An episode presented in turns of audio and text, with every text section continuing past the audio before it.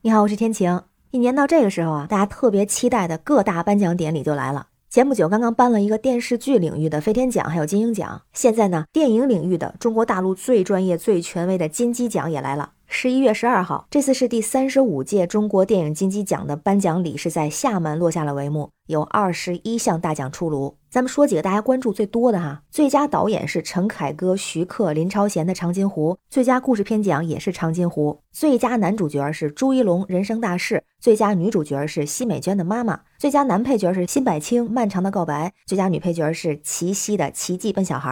我就感觉这届金鸡奖很特别。金鸡奖开始是一年一次，零七年到一七年变成两年一次，从一九年开始又恢复一年一次。这届金鸡奖从提名名单公布的时候就有很大的争议，特别是这个影帝之争，因为各路粉丝都盼着自己家的爱豆能拿到影帝嘛。但是毕竟好像爆款佳片不是特别多，爆款就包括它的票房还有口碑。这个获奖名单一出来之后，就感觉虽然有很正常的部分，但也有很怪的地方。咱先看正常的，没有争议的。我觉得是两个喜，第一个喜就是六十七岁的老戏骨奚美娟，凭借《妈妈》这部影片获得了金鸡奖的最佳女主角，这是她时隔三十一年第二次被封为影后，绝对的实至名归。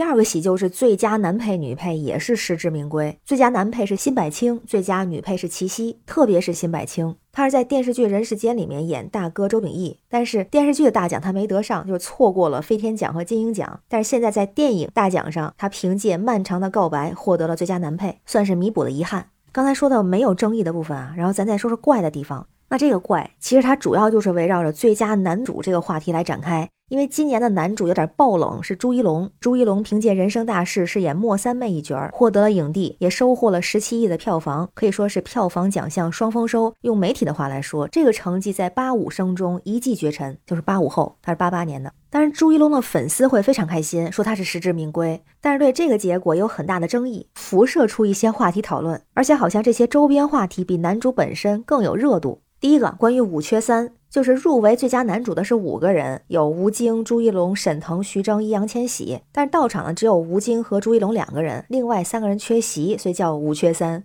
很有意思的就是在微博上有两个话题上了热搜，第一个是易烊千玺没来，第二个是沈腾没来，所以就这两个话题也让最佳男主的结果就陷入了一些争议。有的网友就认为这个颁奖晚会全程很尬，开始质疑金鸡奖的公正性，就说奖项提前是被泄露了嘛，所以三个人都没有到场。但是这么说好像也不对，因为入围金鸡奖的最佳男配角也是五个人，到场的是四个人，那没到场的是辛柏青，但人家拿了最佳男配呀，所以也不能说没到场就不能得奖。而且之前还有演员范伟也有过没到场也拿奖的情况，所以好像到不到场也不是那么关键，关键还是得看作品和演技，是吧？然后再看看这些没到场那三个人哈。可能都有原因。用网友的话来说呢，就是有的人是想来，有的人是不愿意来，各有各的难处。还特别提到了易烊千玺，因为易烊千玺是第三次入围金鸡奖的最佳男主。那像朱一龙，他是第一次提名就得了影帝。那易烊千玺呢，前两次都是陪跑，所以这一次就干脆就没来。而且其实，在之前提名的阶段，易烊千玺在网上的支持热度是最高的。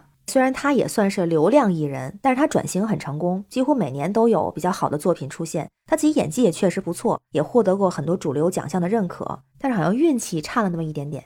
那也有人说，易烊千玺这次没来现场也在意料之中。之前因为编制的问题被推到了风口浪尖儿，现在那个事情的热度算是降了下来。但如果现在又来到金鸡奖颁奖典礼，好像又会被旧事重提。如果是拿了奖，很可能还会掀起一些血雨腥风。就觉得能够获得三次提名已经是对演技最大的认可了。这个时候不拿奖也好，有的热度不要也好。那徐峥呢，可能跟易烊千玺有点像，最近日子可能不太好过，可能因为陶虹的事儿哈，那自己也面临着很大的争议。他入围这个奖很正常，毕竟也是演技在线。但是如果他来到现场，也可能会成为舆论的焦点，所以也需要低调处理。但沈腾好像就不太一样。他是特别优秀的喜剧演员，也演了很多的喜剧名片儿，不过一直没有拿到过什么主流的奖项，所以好像这个主流奖项对喜剧演员来说不是那么友好。那沈腾是不是就躺平了？而且据说他在之前第三十六届大众电影百花奖的颁奖典礼上，他也是凭借电影《我和我的父辈》入围了最佳男主角，但是很遗憾的是他获得了零票，最后就陪跑嘛。但是呢，观众对他还是很支持的，因为他毕竟是票房担当。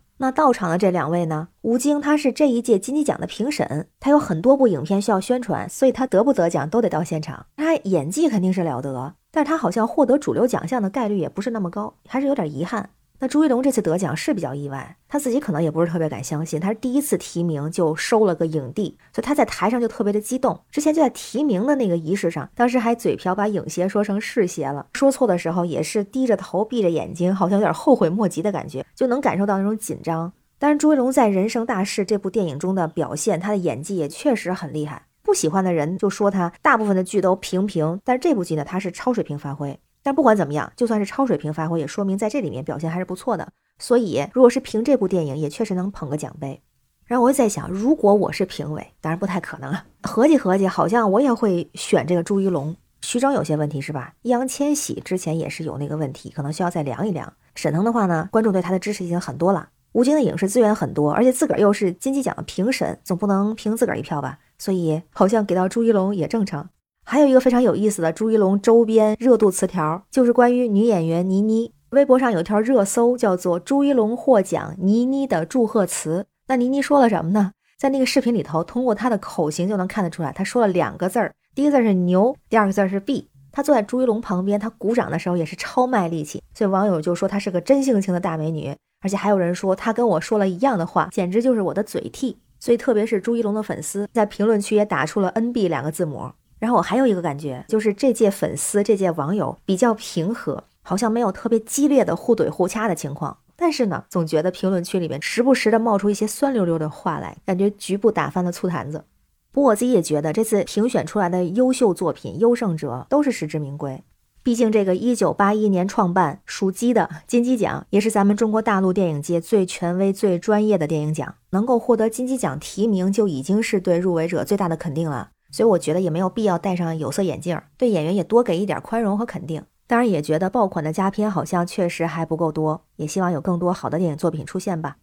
那你呢？你的爱豆你喜欢的演员有没有评上奖啊？也欢迎在评论区留言，说说你喜欢的演员和作品吧。